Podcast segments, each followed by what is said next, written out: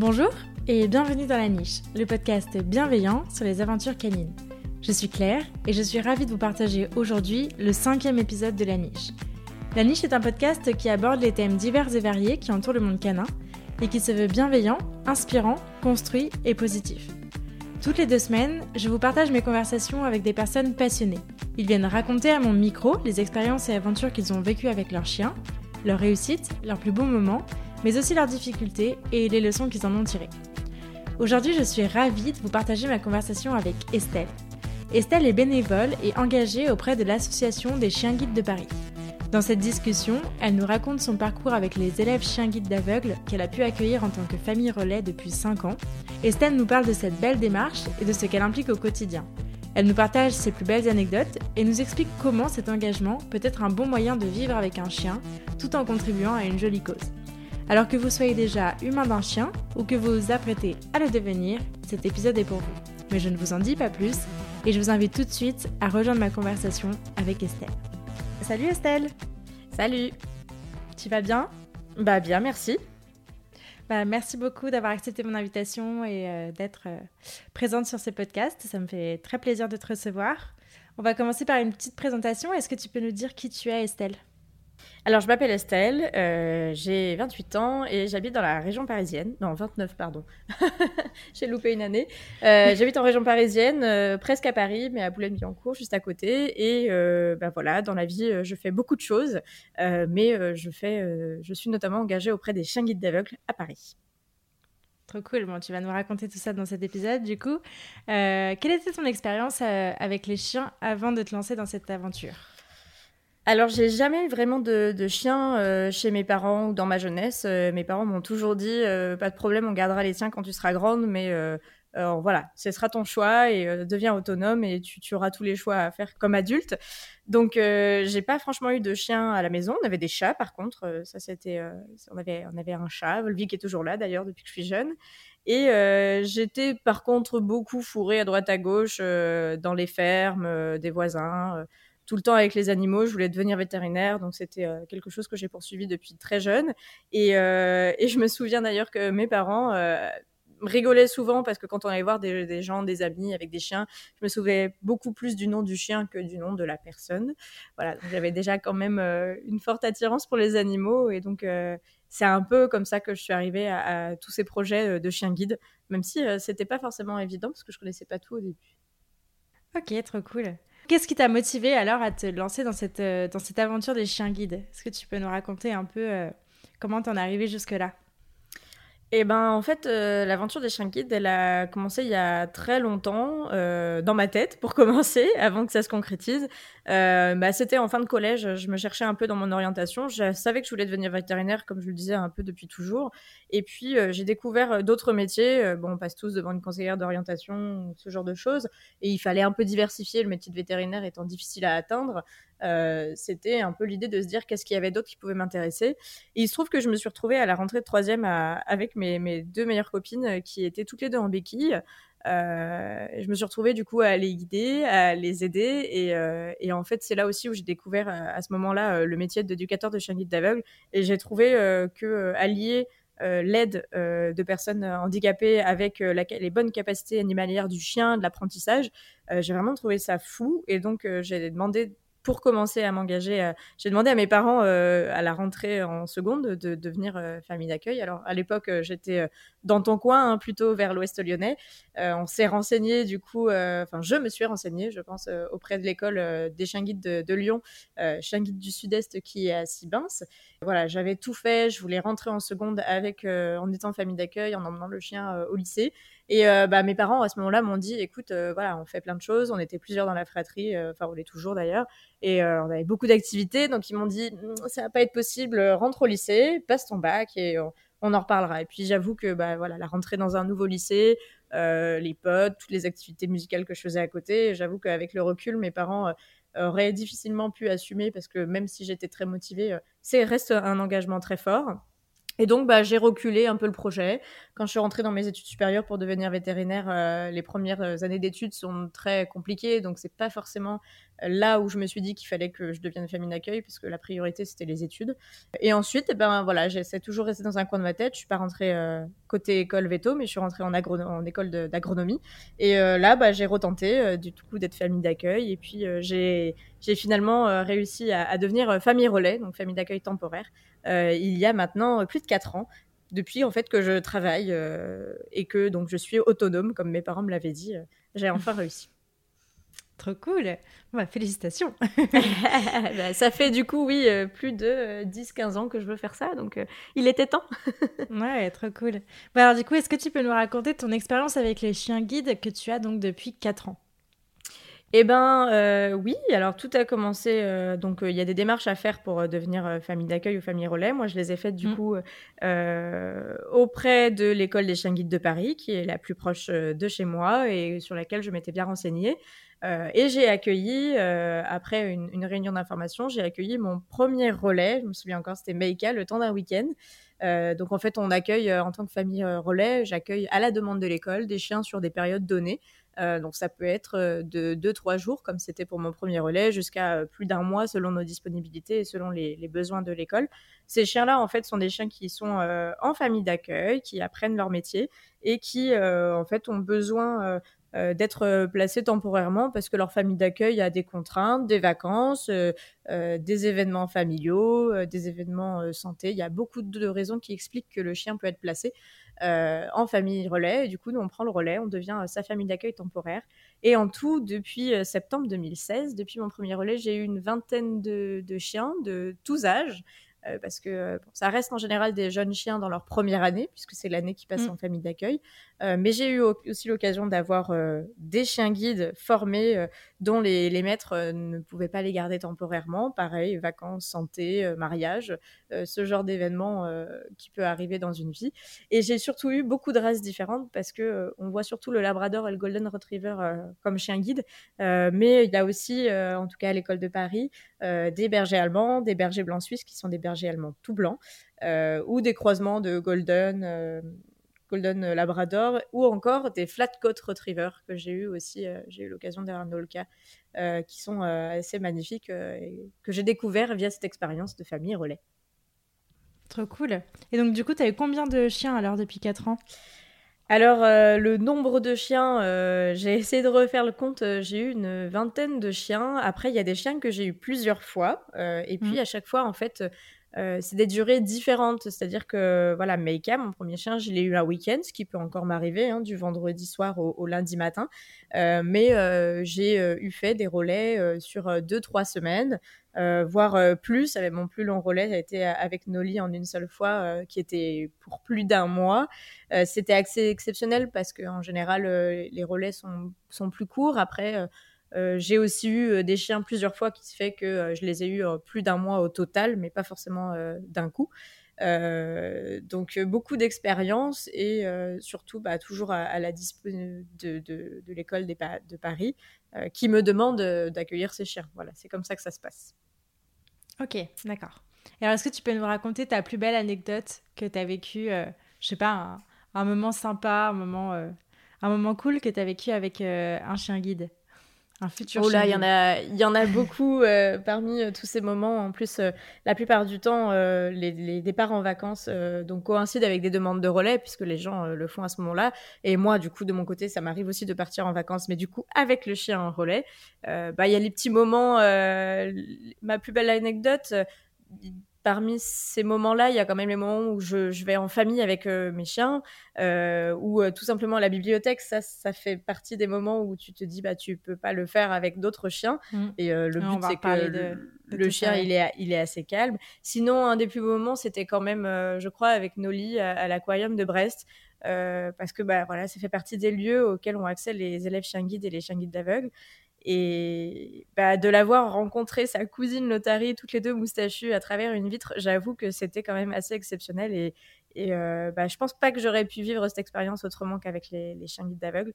Ou euh, encore euh, Néo, quand on a visité les châteaux de la Loire, on s'est fait quatre châteaux en cinq jours. et, voilà, avoir un chien guide dans les châteaux de Renon, Chambord, etc., c'était fou. Et puis, je me souviens aussi de tous ces moments à Disneyland Paris, à l'époque où c'était encore un peu ouvert, où j'ai emmené deux, trois chiens et, on a fait, alors on fait pas toutes les attractions, hein, mais les attractions qui sont autorisées au chien guide, plutôt calmes. mais voilà, avoir le chien dans It's Small World, c'est c'est quand même des moments euh, assez forts et euh, voilà, juste une photo devant le château avec le chien, vivre encore beaucoup plus d'expérience avec eux, c'est vraiment fou quoi. Ouais, trop cool. On va passer un peu à une présentation des, chiens guides pour euh, les gens qui connaîtraient pas ce milieu-là. Est-ce que tu peux nous présenter du coup bah, l'objectif déjà du chien guide? Comment ça se, comment ça se passe? Alors moi, en tant que famille relais, donc famille d'accueil temporaire, j'interviens dans l'éducation du chien, mais on n'est pas tout seul, on est bien relié à l'école euh, avec laquelle on travaille en tant que bénévole. Hein. Je ne suis pas du tout rémunérée pour ce travail. Euh, mais l'objectif euh, collectif de toutes ces personnes autour des écoles de chiens guides, c'est de remettre le plus de chiens possible formés gratuitement à des déficients visuels. Donc, on dit déficient visuel, bénéficiaire ou aveugle ou malvoyant. le chien, dans sa mission, le reste de sa vie, va avoir à guider en grande partie euh, son, maître déficient visuel dans ses trajets. Euh, et puis le reste du temps, ce sera un chien de compagnie euh, comme Charlie qui pourra passer du temps tranquillement à dormir, ronfler, voilà, comme un chien de compagnie ou aller sentir tout le bois quand il est en détente, etc. Mais l'objectif commun qu'on a tous, tous les bénévoles, toutes les écoles, euh, c'est vraiment de remettre ces chiens qui euh, changent la vie de ces personnes déficientes visuelles et leur permettre surtout une vie beaucoup plus légère, on va dire, et surtout avec un compagnon, parce que c'est pas qu'un outil, c'est aussi un compagnon de vie. Pas toi que je vais apprendre ça avec Charlie, tu, le vois très bien, que c'est pas juste un chien guide, c'est aussi un compagnon. Ok, et donc est-ce que tu peux nous parler un peu des chiffres en France Combien il y a de combien il y a de chiens guides Combien il y a de bénéficiaires chaque année qui qui, ont accès à, ça? Alors en France aujourd'hui, euh, il y a une dizaine d'écoles qui sont fédérées au sein de l'Association française des, écoles de chiens guides, la FFAC. Euh, donc elles sont un peu réparties sur le, territoire, euh, bah, un peu de partout. Et elles ont remis, j'ai ressorti le chiffre, elles ont remis en 2020 167 chiens guides. Euh, donc euh, c'est pas si énorme que ça parce que ça demande du travail. Un chien, euh, c'est beaucoup d'engagement. Ils sont remis en général à un an et demi, deux ans. Donc il y a quand même beaucoup de travail avant la remise. Pour te donner une idée, depuis le début du mouvement Chien Guide, il y a eu à peu près 5800 chiens qui ont été remis, quasiment 5900 chiens. L'école des chiens guides de Paris a 30 ans et a remis son millième chien guide il y a un ou deux ans. Donc voilà, pour te donner un peu un repère. Euh, sachant que tout ça est possible grâce aux 500 familles d'accueil qu'il y a en France, euh, sans qui euh, la prééducation et la pré-socialisation du show ne se feraient pas, parce qu'un éducateur ne peut pas passer sa vie à faire ce qu'on fait nous, à savoir vivre avec le chien et l'emmener de partout. Donc on a besoin aussi de ce maillon-là qui est hyper important, sans qui les chiens guides ne pourraient pas débuter leur vrai travail de guidage. on commence pas à trois mois à apprendre un chiot à guider, bien sûr. Mm. C'est progressif. Ouais, alors est-ce que du coup tu peux nous parler du parcours d'un chien guide, alors de, sa naissance jusqu'à jusqu'à la fin de sa vie? Je crois qu'il passe par plein plein d'étapes. Est-ce que tu peux nous expliquer un peu tout ça? Bah, déjà, par rapport à la naissance, il faut savoir que euh, les écoles fédérées ont un réseau d'élevage. il y a trois élevages qui font naître et sélectionnent du coup, des chiots pour devenir chien guide. Donc, ils sont euh, déjà des petits super-héros avant, euh, avant même de naître, puisque les producteurs mâles ou femelles sont sélectionnés pour donner des chiens guides d'aveugles. Alors, et quand ils naissent, ils sont pas chiens guides, ils ont pas euh, le dossard, ils ont rien du tout. Mais l'idée, c'est d'avoir des chiens qui sont déjà bien dans leurs pattes, qui ont les bonnes capacités, qui n'ont pas de frayeur et qui n'ont pas de problème de santé aussi. Parce que euh, un chien guide, quand on forme un binôme, c'est pour une vie. Et même si le chien guide a le droit à sa retraite, l'objectif, c'est quand même que euh, le binôme bénéficiaire chien guide soit le plus, le plus durable possible. Donc, une fois qu'ils sont nés, ils passent en général euh, trois mois auprès de leur mère et ils sont remis à trois, quatre mois à une famille d'accueil. Alors, on dit famille, mais le terme peut être trompeur. Hein. Un, célibataire peut être famille d'accueil. Un jeune étudiant peut être famille d'accueil, une, personne à la retraite peut être famille d'accueil.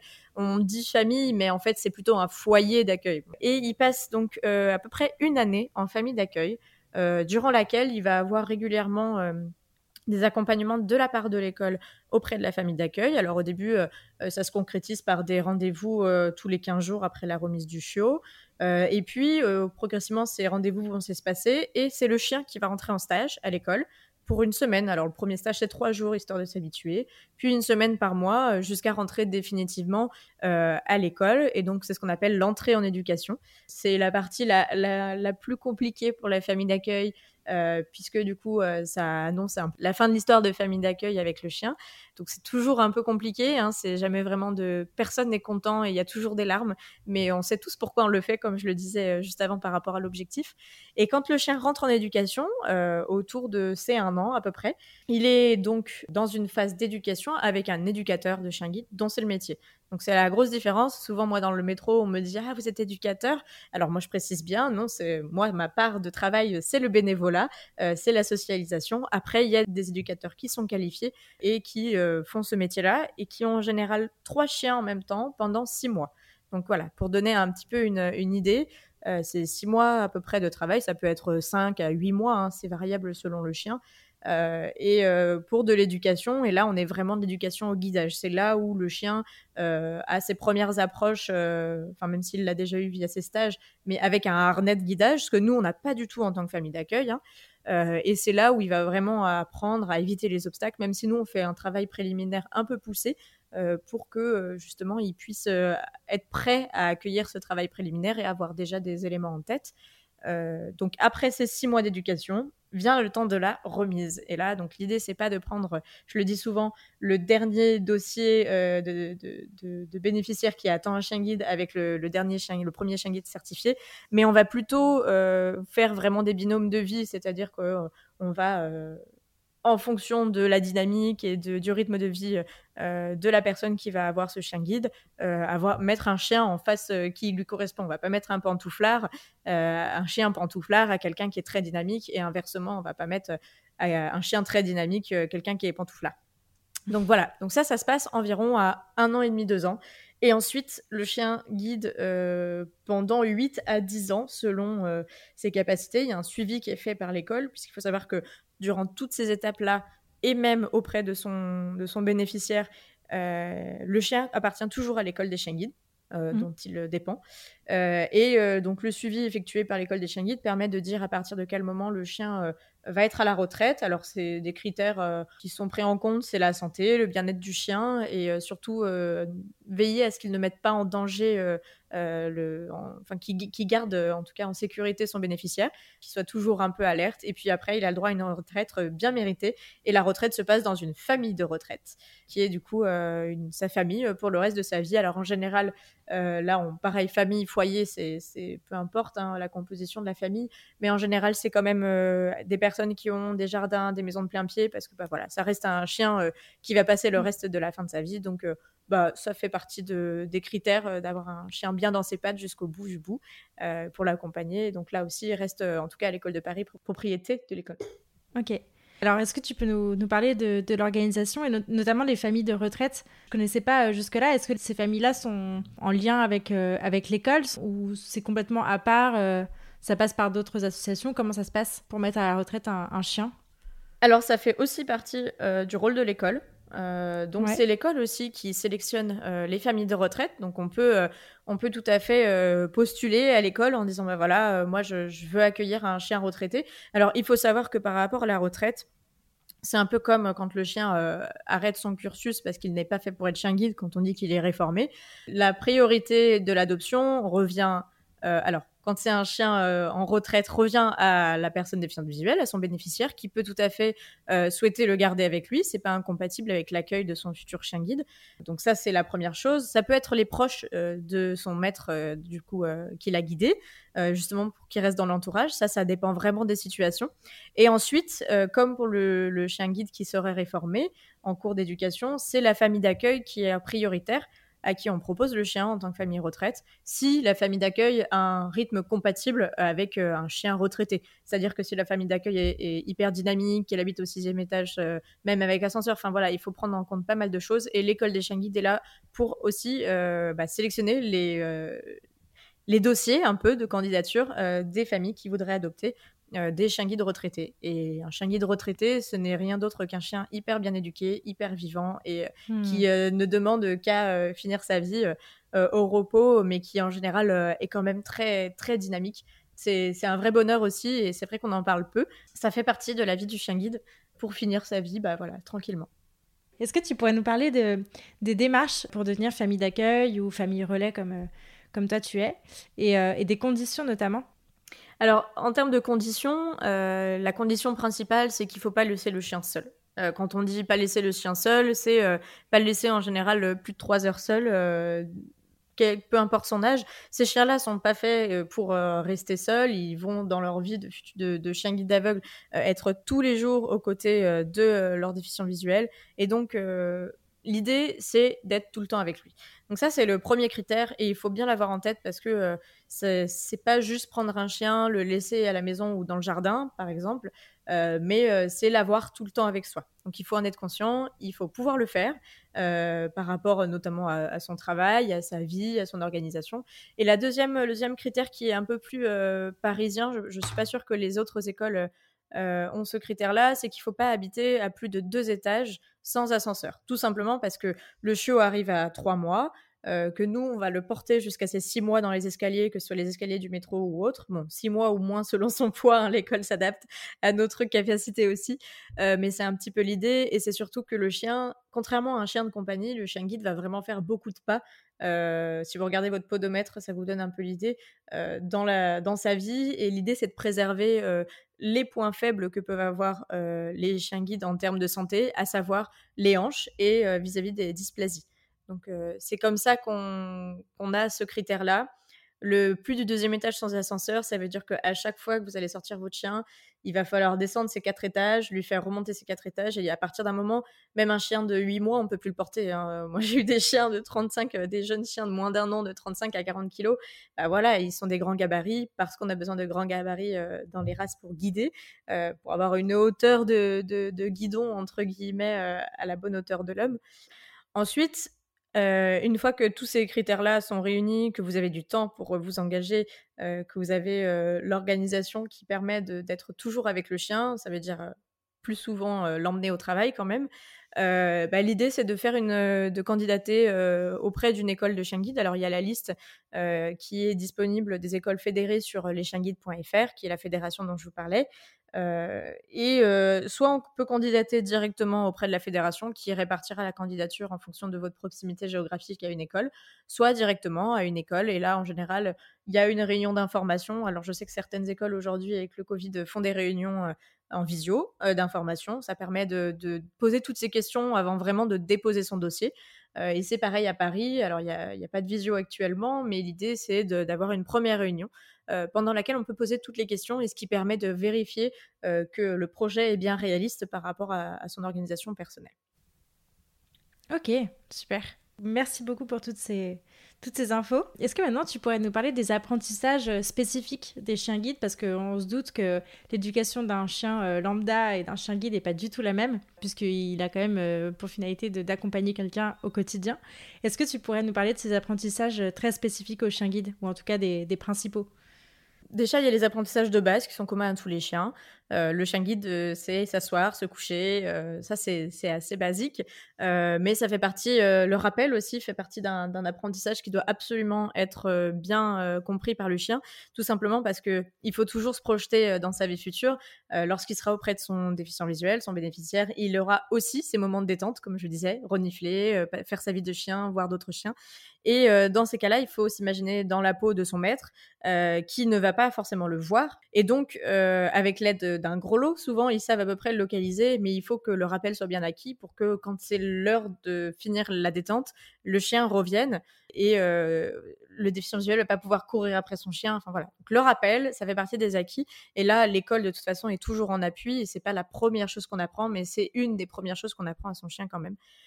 Ensuite, il y a des mots quand même euh, spécifiques euh, qu'on apprend au chien dans le but de sa vie future et de le préparer à, recevoir son apprentissage euh, auprès de l'éducateur de chien guide quand il rentrera à l'école.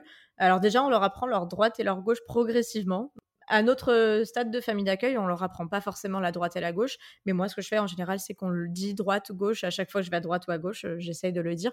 Ce qu'on leur apprend, par contre, euh, c'est à signaler euh, des éléments, alors les éléments de, urbains qui vont être utiles au déplacement. Parce qu'il faut avoir conscience qu'en fait, le principal travail du chien guide, c'est les déplacements. Une fois que le chien guide est à la maison, on n'a pas, c'est pas du tout la même chose que les chiens d'assistance où là on va avoir besoin du chien éventuellement pour ouvrir les placards, ramasser des choses, etc. Tout ça, c'est pas forcément ce qu'on attend d'un chien guide. Le chien guide, c'est vraiment dans les déplacements de pouvoir nous guider, de pouvoir guider son maître. Et donc pour cela, on lui apprend dès son plus jeune âge on associe en fait des mots. Alors, on pourrait associer des mots complètement différents, mais on associe des mots qui nous parlent à nous. Euh, on associe des mots. Euh, alors, on parle pas du passage piéton, on parle des lignes parce que passage piéton c'est un peu long et donc le code chez nous c'est les lignes. Par exemple, euh, pour reconnaître les passages piétons, ce qu'on leur demande alors progressivement, hein, on fait pas ça à trois mois du chiot, hein, on fait ça progressivement, mais à chaque passage piéton, on fait asseoir le chien. Et en fait, quand on le fait asseoir, on lui dit euh, euh, bah, Nolka, assis les lignes. Donc on lui dit son prénom, ce qu'on attend de lui et euh, les lignes. Bah, du coup, pour que après, quand on arrive devant les passages piétons, progressivement, il s'assoit de lui-même. Et on ne dit même plus assis, on dit Nolka, les lignes. Et donc ça rentre, c'est une sorte d'automatisme pour eux. on fait des associations d'idées. Tout comme on ferait le assis couché de base, bah, là on rajoute des blocs par-dessus cette éducation-là. Donc tout ça, en fait, on le fait avec l'école de guide, c'est elle qui nous dit progressivement quelles étapes il faut qu'on aille, euh, vers quelle étape il faut qu'on aille. Euh, il y a beaucoup de choses dans le dans l'environnement urbain qu'on apprend à reconnaître. Les principaux, euh, donc c'est les passages piétons parce que c'est quand même quelque chose qu'on va souvent faire avec son chien guide, traverser une route. Ensuite, je précise quand même sur les passages piétons que c'est le maître qui décide si on traverse ou pas. Hein. C'est pas le chien qui doit reconnaître le bonhomme vert ou le bonhomme rouge. Là, après, c'est la responsabilité du maître de dire on y va ou pas. Et ensuite, bah, ce qu'on apprend, les apprentissages spécifiques au chien guide, c'est surtout la socialisation qui est encore euh, plus poussée, j'ai envie de dire, de par son futur métier qu'avec un, chien de compagnie. Avec un chien de compagnie, euh, tu le dis souvent, l'idée c'est quand même euh, qu'il soit à l'aise dans beaucoup de situations et donc de travailler ces situations très tôt. Dans, ton, dans tes épisodes, parfois on parle de la foule, on parle euh, d'être à l'aise euh, bah, au marché, par exemple. Ça, ça fait partie des compétences qu'on peut attendre d'un chien de compagnie, mais c'est une compétence fondamentale euh, du chien guide. parce que si on traverse un marché et que le chien a peur de tout parce qu'il y a beaucoup de bruit sur un marché, c'est pas l'objectif. L'objectif, c'est qu'il soit bien dans ses pattes. Donc, en tant que famille d'accueil, en lien avec l'école, on va les confronter à différentes situations. Alors, les plus basiques, hein, euh, c'est-à-dire la rue, et ensuite, un peu au fur et à mesure, on va cranter.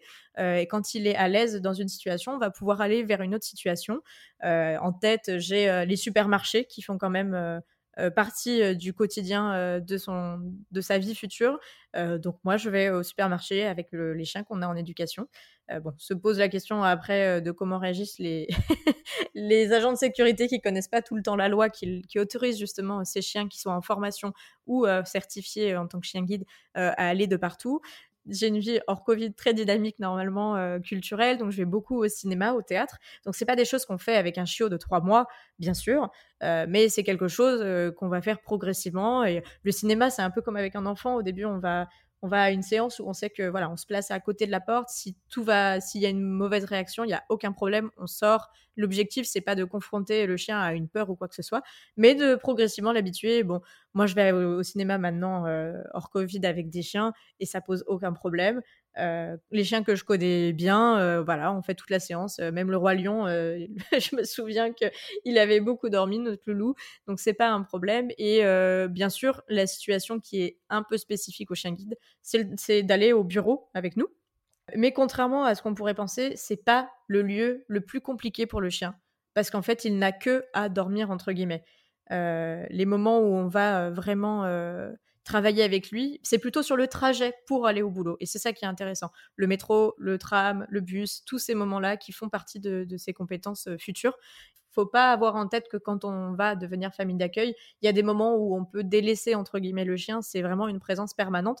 D'ailleurs, souvent quand on n'en a plus, euh, que ce soit moi après un relais ou euh, quand les familles d'accueil bah, les mettent en relais ou font une pause, on a un peu l'impression d'être nu parce qu'en fait on entretient vraiment une relation très proche et on, on interagit énormément. Ça, ça se voit quand je suis dans la rue avec mon élève chien guide et avec une personne humaine.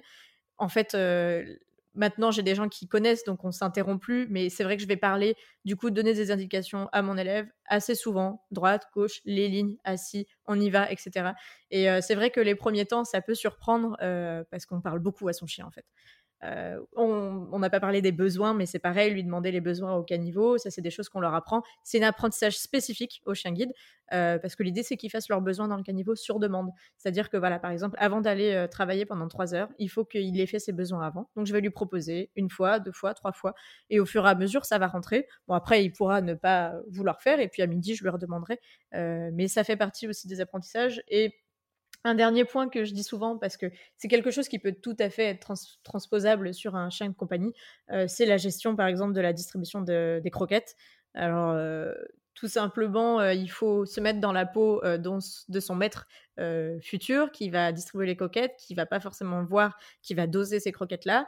il faut pas que le chien soit dans les pattes à sauter, à sauter parce que c'est des grands chiens en plus. Et l'idée pendant la distribution des croquettes, c'est vraiment que le chien soit à sa place, qu'il attende qu'on mette les croquettes par terre. Et ça, c'est un apprentissage qu'on fait très jeune.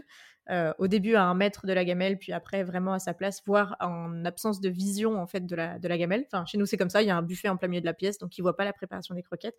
Donc on s'entraîne beaucoup à ça pour que une fois qu'on pose la gamelle, on l'appelle et il s'assoit et on, il attend et on lui dit de manger. L'idée, c'est pas de contrôler son chien, c'est juste de pouvoir le maîtriser et que tout soit euh, normal pour l'un comme pour l'autre, pour nous, pour lui. Voilà, c'est une petite routine des croquettes. Et ça, j'ai beaucoup d'amis qui le transfèrent, euh, qui le transposent sur, leur chien de compagnie, parce que quand même, c'est hyper agréable de pouvoir préparer les croquettes ou la ration euh, tous, enfin, de manière autonome sans avoir le chien dans les pattes et euh, de l'appeler ensuite. Enfin, ça, je trouve que je sais pas comment tu gères avec Charlie, mais en tout cas, euh, c'est mm. quand même très agréable. Oui, c'est sûr, ça, ça, permet aussi euh, pour lui qu'il soit pas surexcité à l'idée de manger. Enfin, je sais que, bon, avec un, un beagle, forcément, c'est un grand moment, tu vois, le repas. Mais... Oui, avec les labradors aussi, hein, ne t'inquiète pas. Hein. donc, donc voilà, donc ouais, non, non, bah, nous, par exemple, on fait pareil, quoi. Il, a l'habitude, il sait qu'il doit s'asseoir et qu'il doit se calmer. Et une fois qu'il est calme, il va manger. Mais, mais si, si je lui lâche sa gamelle comme ça, dans un grand moment de, de, de folie, je sais que la gamelle, elle, elle fait encore moins long feu que à l'ordinaire. Ok, donc tout ça, donc euh, c'est c'est super intéressant pour, euh, pour tous ces apprentissages euh, spécifiques. Et puis, on voit que bah, c'est assez différent au quotidien de, vivre avec un chien guide. tu as parlé tout à l'heure rapidement de, de, la loi. Est-ce que tu pourrais bah, nous rappeler en fait ce que dit la loi sur les chiens guides? Puisque effectivement, c'est inscrit dans la loi qu'on peut les amener partout, contrairement à un chien de compagnie. Est-ce que tu peux nous en parler un peu?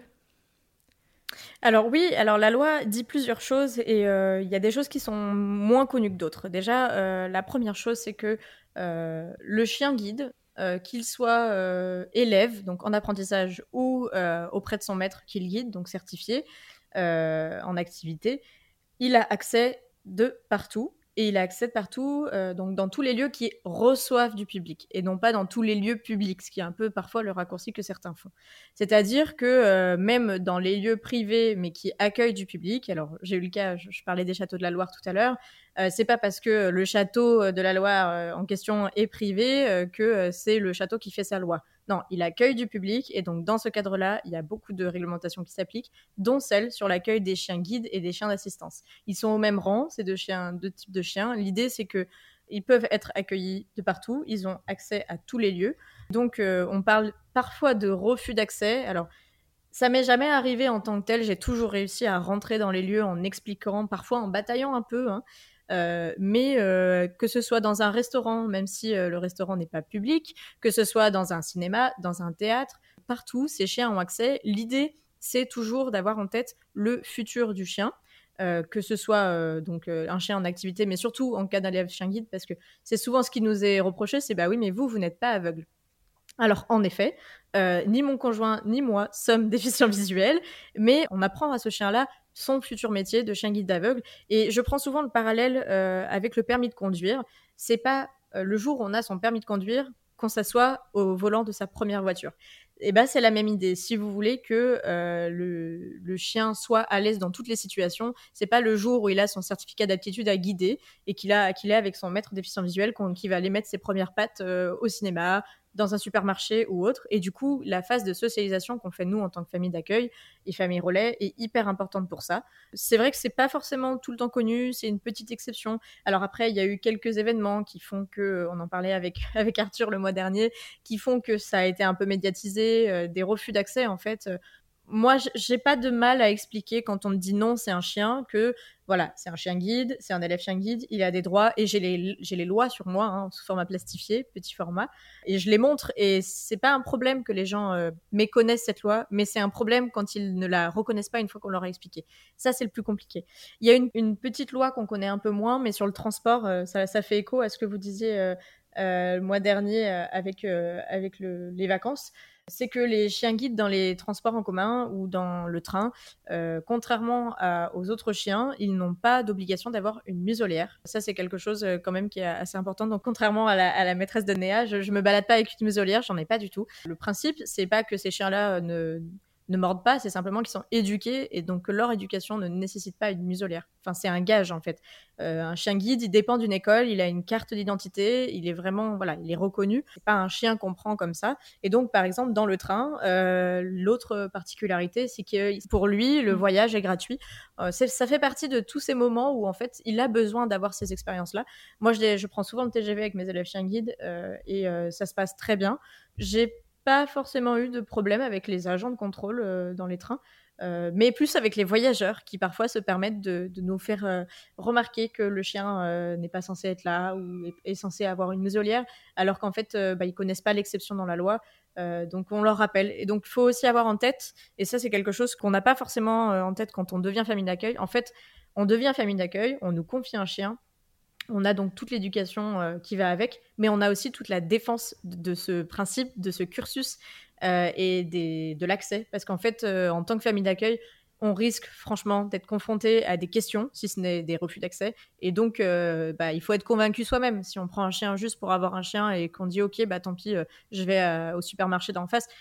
voilà, moi, je pense qu'on est en tout cas, euh, les, familles d'accueil que je connais, beaucoup euh, se sentent aussi investis de cette, euh, de cette mission de, de mmh. communiquer sur le chien guide, mmh. de porte-parole et d'expliquer aussi. Alors, c'est vrai, des fois c'est lourd et on en discute entre familles d'accueil. Des fois, on a envie d'avoir un t-shirt avec marqué J'ai accès partout. Sur l'élève chien guide, si vous n'en avez jamais vu, il est quand même identifié. C'est pas un, c'est pas un chiot comme ça euh, qui se balade. Il a un dossard. C'est quand même quelque chose qui permet d'identifier. Il y a marqué d'un côté élève chien guide, en général de l'autre côté, il y a marqué le nom de l'école. C'est vrai qu'avec la démocratisation du harnais, euh, les dossards sont un peu moins identifiables parce que si on regarde il y a 5 ou 10 ans, il y avait beaucoup moins de harnais pour les chiens. Mmh. Euh, il y avait beaucoup de colliers et en fait, du coup, quand on voyait un chien avec un dossard, on voyait que c'était pas classique, donc les gens arrivaient à identifier. Euh, je ne sais pas si on arrive mieux à identifier, mais je sais que tous les harnais avec euh, les Julius, etc., brouillent un petit peu le symbole du, dossard qui n'est pas en fait un harnais, mais qui est un dossard pour la reconnaissance, pour montrer que c'est un élève chien guide et non pas un, chien de compagnie plutôt classique. Et du coup, j'allais te poser la question socialement, comment c'est Comment c'est reconnu? Est-ce que il y a beaucoup de, questions J'imagine que ça suscite, ça suscite l'intérêt euh, dans la rue ou, euh, ou dans d'autres endroits. Est-ce que euh, ça t'est déjà arrivé d'être confronté à des réactions très négatives? Je ne sais pas, hmm. peut-être des gens qui avaient peur des chiens parce que ça arrive. ça, nous, ça nous arrive au quotidien de, des fois de croiser en balade des gens qui ont peur des chiens et bon, bah voilà, c'est pas forcément un moment super, super happy, mais comment ça se passe du coup? Parce que là, le, la confrontation est encore plus, enfin, peut potentiellement être plus fréquente qu'avec un chien de compagnie bah, en effet, comme tu le dis, euh, ça arrive dans la rue. Donc euh, voilà, dans la rue, comme avec un autre chien. Hein, là, il n'y a pas de différence entre le chien guide et le chien de compagnie. Quelqu'un qui a peur dans la rue, il va s'éloigner, il va hurler, etc. Euh, la différence, c'est que les chiens sont de grands gabarits et sont assez discrets quand même. C'est-à-dire que c'est pas des chiens justement parmi les apprentissages spécifiques. un chien guide n'aboie pas, enfin à part dans son sommeil en tout cas. Donc on leur apprend à ne pas aboyer. Et en effet, on est confronté plus souvent à croiser du public. Et en plus du public qui ne s'attend pas à voir un chien dans ce lieu-là. Typiquement, au supermarché, les gens ils sont en train de faire leurs courses, en train de regarder le rayon, et toi tu arrives avec le chien. Alors après, moi je vois beaucoup de différences selon la race de chien que j'ai. Typiquement, si j'arrive avec un berger allemand ou un berger blanc suisse qui est beaucoup plus majestueux, beaucoup plus grand, euh, avec des grandes oreilles, etc., ça peut beaucoup plus impressionner. Euh, si j'arrive avec un golden retriever, euh, c'est pas les mêmes réactions. Si j'arrive avec un labrador noir et un labrador blanc, c'est pas non plus la même réaction. Donc déjà, il y a ce critère de, race et de couleur. Hein. La couleur compte beaucoup. Mm. Sans faire aucun racisme, les chiens noirs font beaucoup plus peur que les chiens beiges. Donc ça, c'est quand même des, notions. Enfin, moi, je le sais avec l'expérience, donc j'anticipe. Euh, ensuite, il y a euh, dans ces lieux où on retrouve pas de chiens en dehors des, des chiens guides d'aveugles, euh, ça fait peur parce que les gens, voilà, comme je disais, ils sont dans le rayon et ils se retournent et ils se retrouvent face à un chien. Alors nous, c'est aussi notre rôle. Moi, je suis pas là pour pour confronter, enfin, la personne qui croise mon chien, il n'a pas choisi de croiser mon chien. Donc l'objectif, c'est d'être le moins gênant possible. Par exemple, quand je suis à la bibliothèque, j'avoue que moi, je parcours les rayons. Des fois, je couche le chien dans un coin du rayon et euh, je vais pas le pour le bien-être du chien, je vais pas lui demander toutes les trois minutes de se lever parce que moi je change de rayonnage. Donc je le couche, je le laisse et du coup les gens soit ne le voient pas parce que ça m'est déjà arrivé, ils pensent que c'est un sac ou autre parce que voilà, on s'attend pas à avoir un chien dans une bibliothèque et il est silencieux, il dort donc en général euh, ça, moi ça me pose pas de problème et donc on voit pas le chien et quand il le voit bah il y a deux réactions, c'est oh un chien. Déjà, avant, les gens n'identifient pas que c'est un chien guide. Et l'autre réaction, c'est ah, un chien. Et, là, la réaction de peur, comme tu le dis, euh, moi, j'essaye de l'anticiper, surtout dans la rue euh, où on croise beaucoup d'enfants. Les enfants peuvent avoir peur du chien parce que quand on se met à la taille d'un enfant, enfin je sais pas, moi j'ai déjà fait impressionnant. quand euh, on est à la taille d'un enfant, la tête du chien est quand même assez impressionnante vu, de leur point de vue quoi. Donc j'essaie d'anticiper et J'essaye aussi de faire parfois de la pédagogie, alors selon le temps que j'ai à consacrer. Moi, j'essaye de prendre le plus de temps possible pour faire de la pédagogie. Et avec les enfants, c'est tout particulièrement intéressant. Et aussi, je, fais attention à la réaction des parents. Parce qu'en fait, euh, ben, au même titre qu'un maître a de l'influence sur son chien, euh, si le maître a peur de quelque chose, le chien va avoir peur de quelque chose. Et ben les parents ont de l'influence sur leurs enfants. Et donc, si c'est le parent qui fait des gros yeux et qui traverse et qui change de trottoir, moi, je suis un peu déçue pour l'enfant qui aurait pu avoir une bonne réaction avec ce chien.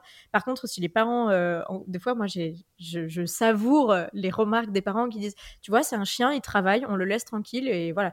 Des fois, les parents me demandent s'ils peuvent le caresser et avec grand plaisir parce que les chiens guides sont vraiment les meilleurs chiens à faire rencontrer à des enfants. Euh, et inversement, il faut que les, chiens guides rencontrent aussi des enfants. Il y en a à tous les coins de rue, à Paris notamment, et il faut que tout le monde soit à l'aise avec ça. donc c'est vrai que les réactions peuvent être à double tranchant. Après, mes plus grandes fiertés, là, c'est quand même euh, dans les lieux où les chiens ne sont pas courants. Euh, je parle souvent du cinéma parce que c'est quand même le, ou le théâtre, c'est quand même des lieux où les gens n'imaginent même pas qu'on peut y aller avec un chien. Euh, mm. Moi, quand j'y vais avec les, chiens guides, alors des fois ils montent sur scène parce que j'ai des amis qui ont une troupe musicale, donc ils font aussi parfois partie du spectacle. mais la plus grande fierté, c'est quand on sort de la salle, ou quand on sort du métro, ou quand on sort de la salle de réunion, et que les gens disent oh, il y avait un chien Et en fait, les gens, enfin, je pense que tu dois le voir aussi avec Charlie, euh, les chiens bien éduqués, en fait, passent inaperçus. Et en mm. fait, les gens se surprennent d'avoir un chien parce que pour eux, chien veut dire aboiement, veut dire odeur, veut dire plein d'autres choses. Alors que non, un chien. Plutôt euh, négatif euh, et pas, pas discrétion et, euh, et calme comme comme c'est en fait c'est souvent le cas quoi. Ouais. Ouais, surtout quand je, sors du métro avec un chien qui fait 45 kilos et qui est au garrot comme un enfant de 5 ans. Bah oui, forcément ça étonne. Surtout quand j'ai un berger allemand ou autre. C'est comme je te disais, les races sont très différentes et les réactions sont très différentes. Il y a, ça va du tout au tout. Et après, j'ai parfois, mais ça m'arrive très rarement. et j'ai un peu de mal à recevoir ces critiques des gens qui disent Ah, le pauvre. Moi, je suis là. Le, pauvre quoi? Bah, il va travailler dur toute sa vie, il va pas être heureux, etc. Et quand je, je vois ça, alors moi, j'essaye d'expliquer, de faire de la pédagogie, de dire Bah, au contraire, c'est pas un travail pour lui, hein. vraiment, c'est de l'éducation positive. On est avec du jeu, on est avec de la friandise, on est gaga tout le temps. et euh, au contraire, c'est un chien qui euh, va être 24-24 avec son maître. Euh, on est vraiment dans de l'éducation positive, on n'utilise hmm. aucune méthode coercitive, vraiment aucune. Euh, et, si ça marche pas sur le coup, et ben on retente. C'est comme de l'éducation d'un chien de compagnie, c'est de la patience, c'est de la répétition. Et c'est ce qu'on fait tous les jours. Euh, est-ce que tu pourrais nous parler des, points négatifs, notamment des, idées reçues qui sont avérées ou pas, qu'on peut avoir sur les chiens guides, notamment sur les élèves chiens guides? Alors le principal point, euh, c'est la première question qu'on a tout le temps, c'est mais il va falloir le rendre à la fin? Et oui, c'est-à-dire qu'on est, euh, on est dans une mission à durée déterminée avec euh, le chien en question, en lien avec l'école toujours. On a un chiot qui arrive à 3-4 mois et qui repart à, 1 an et demi selon les chiens. Et il repart. il repart pour continuer son cursus. On a souvent vécu, comme je disais, d'énormes expériences, d'énormes moments avec ce chien-là. Et moi, avec les chiens en relais, c'est pareil. Alors moi, c'est encore plus court, puisque des fois, ça peut être trois jours, une semaine, deux semaines. C'est toujours à durée déterminée. Euh, et il faut l'accepter, il faut avoir en tête pourquoi on le fait. Et cette question-là est la première question qu'on me pose, en effet. Et donc, c'est pour ça, euh, on, partage ça avec toutes les familles d'accueil. Hein. Euh, oui, oui, il doit repartir. Oui, je serai triste. Oui, peut-être que je vais pleurer. mais je sais pourquoi je le fais. Et quand on voit les déficients visuels qui sont guidés par des chiens guides et qu'on a ces témoignages-là de gens dont ils ont changé la vie, bah, on sait pourquoi on le fait, en fait. C'est un engagement aussi citoyen. Et c'est pas un engagement uniquement canin, c'est aussi un engagement mmh. citoyen. Et la deuxième, euh, la deuxième, le deuxième point négatif que j'ai pu euh, pas expérimenter moi-même, que j'ai pu voir en discutant avec des familles d'accueil, euh, qui du coup s'étaient lancées dans cette aventure avec, avec des objectifs personnels, familiaux, d'avoir un chien par exemple, et ben c'est qu'on peut pas faire tout et n'importe quoi avec ce chien. Euh, dans le sens où euh, on n'a pas une liberté totale sur l'éducation parce qu'on a une mission en fait. Et donc cette mission, bah, soit on l'accepte, euh, soit on l'accepte pas, mais du coup c'est pas la peine de se lancer dans l'aventure. alors il y a des choses qui ne nous sont pas demandées mais qu'on peut faire avec le chien. bien sûr, toutes les choses très positives qu'on peut partager avec son chien, que ce soit du doga, que ce soit des balades, des grandes balades, des randonnées, etc. Là-dessus, il n'y a aucun problème. Je sais pas là-dessus qu'on n'a pas la liberté totale. Euh, alors j'allais parler aussi de, courir avec son chien, mais ça c'est possible que quand ils ont un an. Donc en général, vu qu'on les a à trois mois, mm. euh, il faut il faut attendre un moment et c'est pas dit que c'est le sport qu'on va plus, le plus pratiquer pour leur hanche, encore une fois, et pour leur croissance. Euh, mais sur l'éducation, bah, voilà, il y a des choses qui peuvent paraître logiques pour une famille, qui vont pas l'être dans le cadre d'une éducation d'un élève chien guide pour qu'il devienne chien guide. Par exemple, nous, on leur a interdit de monter sur le canapé. L'idée, c'est que on va lui amener euh, euh, toutes les capacités et, toutes les conditions pour qu'il réussisse bien sa vie. Et si le déficient visuel ne veut pas que le chien monte sur le canapé, il est plus simple de lui avoir interdit tout le temps, sans qu'il en ait vu en fait l'interdiction, plutôt qu'au bout d'un an d'autorisation de, canapé, euh, on lui interdise quand il arrive chez son maître. L'éducation, en fait, c'est vraiment en lien, c'est vraiment le rôle des écoles de chien guide. Après, euh, on a une liberté totale sur les jouets qu'on peut lui acheter, sur les expériences qu'on peut lui faire vivre. Tant qu'on est dans notre mission, il n'y a aucun problème. Pareil, mmh. quelque chose que je dis souvent qu'on n'a pas en tête, c'est que par rapport à l'attirance à l'eau, on essaye de ne pas favoriser l'attirance à l'eau du tout par rapport au chien. Il faut s'imaginer qu'un chien, quand il guidera son maître, si à chaque fois qu'il voit une fontaine, il a envie d'aller dedans, bah déjà il va être frustré pour lui-même et ensuite ça peut être dangereux pour le, déficient visuel. Donc par exemple, si vous voulez euh, aller faire euh, tout plein de sports d'eau avec votre chien, et eh ben c'est pas en étant famille d'accueil qu'on va pouvoir, enfin voilà, qu'on va pouvoir euh, avoir une compatibilité entre ces deux activités. Mais il y a plein de points positifs. ouais, c'est ce que j'allais dire. Alors, quels sont ces points positifs? Selon toi, c'est quoi le. Quelles sont les, grandes raisons de, de, faire de vivre cette aventure? Parce que elle est avant tout très positive. Eh ben, elle est très positive déjà parce que euh, comme je le disais en point négatif, ça peut aussi être un point positif que le fait que ce soit à durée déterminée. C'est-à-dire qu'on a un engagement, euh, contrairement à quand on prend un chien où on s'engage, euh, on dit en général pour 10-15 ans selon la race. Là, on a un engagement qui va être de 1 an, 12 mois. Alors, ça peut être plus ou moins, hein, on n'est pas 12 mois après, l'école ne rappelle pas en disant c'est bon, c'est fini. Euh, mais ça peut jouer, et je sais qu'il y a beaucoup de familles d'accueil qui ont profité d'une fenêtre de tir dans leur organisation familiale pour pouvoir faire cette expérience. C'est aussi une expérience qui est humaine on parle beaucoup de chiens, mais c'est surtout une expérience humaine derrière, puisque on a beaucoup d'échanges avec l'école, avec des humains, et on le fait pour des humains. donc ça, c'est ce qu'il faut avoir en tête. Ça peut être, moi je sais qu'il y a des familles d'accueil qui l'ont fait pour se tester sur le fait d'avoir un chiot pour eux derrière, parce qu'en fait, on a un soutien constant dans l'éducation, on a un apprentissage qui est vraiment appuyé par l'école, et donc ça permet aussi pour des gens qui n'ont jamais eu de chien, il n'y a aucun prérequis sur le fait d'avoir déjà eu un chien, d'être accompagné. L'idée, le prérequis, c'est d'accepter la mission, d'en faire un, futur chien guide d'aveugle, mais il n'y a aucun prérequis sur le fait d'avoir déjà eu des chiens ou autre. Comme je disais, donc on contribue à une bonne action en l'emmenant partout, parce qu'on fait aussi beaucoup de sociabilisation des personnes.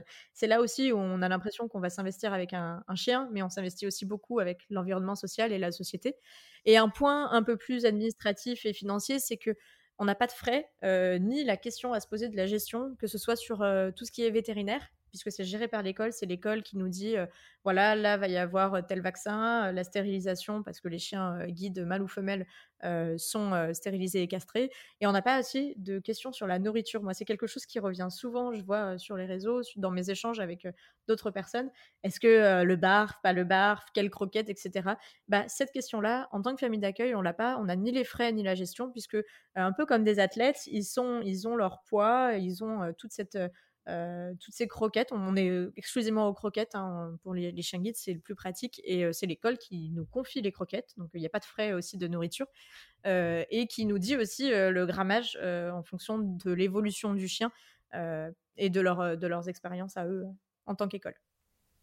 Ok, d'accord. Trop cool. Bon bah super, merci beaucoup pour, euh, pour toutes ces informations, c'est hyper intéressant. euh, on va passer maintenant à la partie conseils. Selon toi, quels seraient les conseils à donner euh, à des gens qui voudraient se lancer dans l'aventure?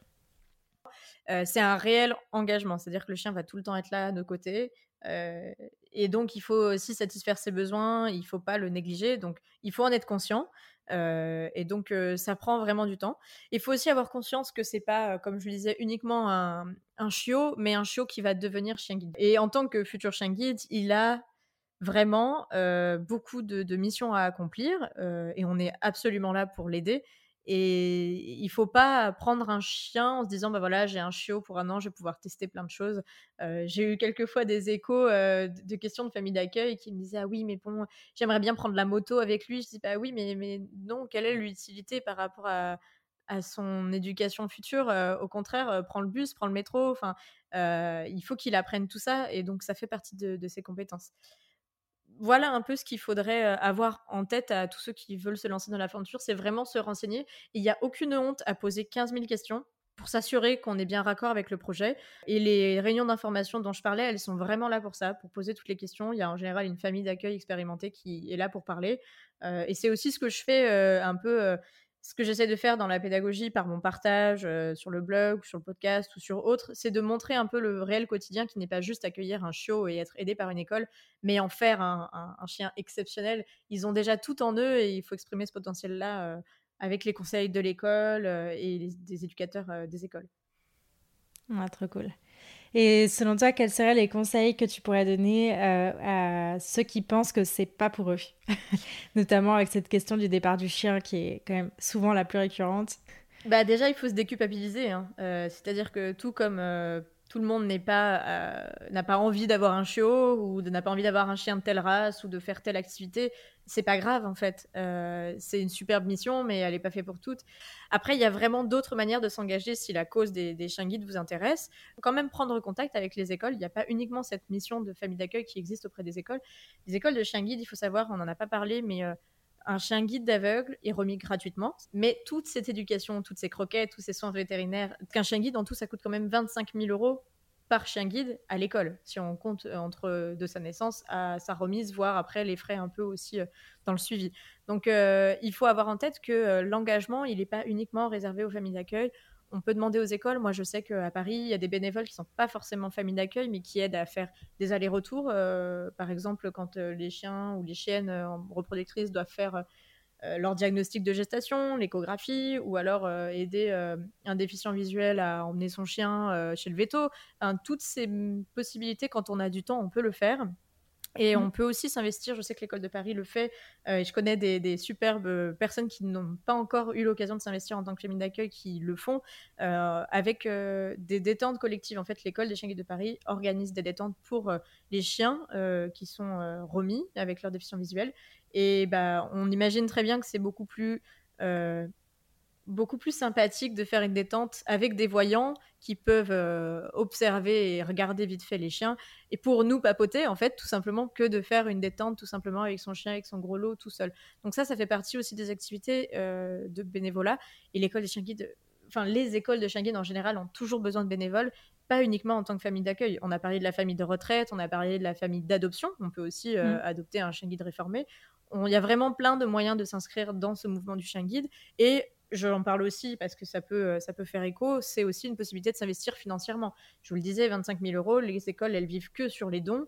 Donc même un don euh, de, quelques euros, euh, une fois ou un don mensuel.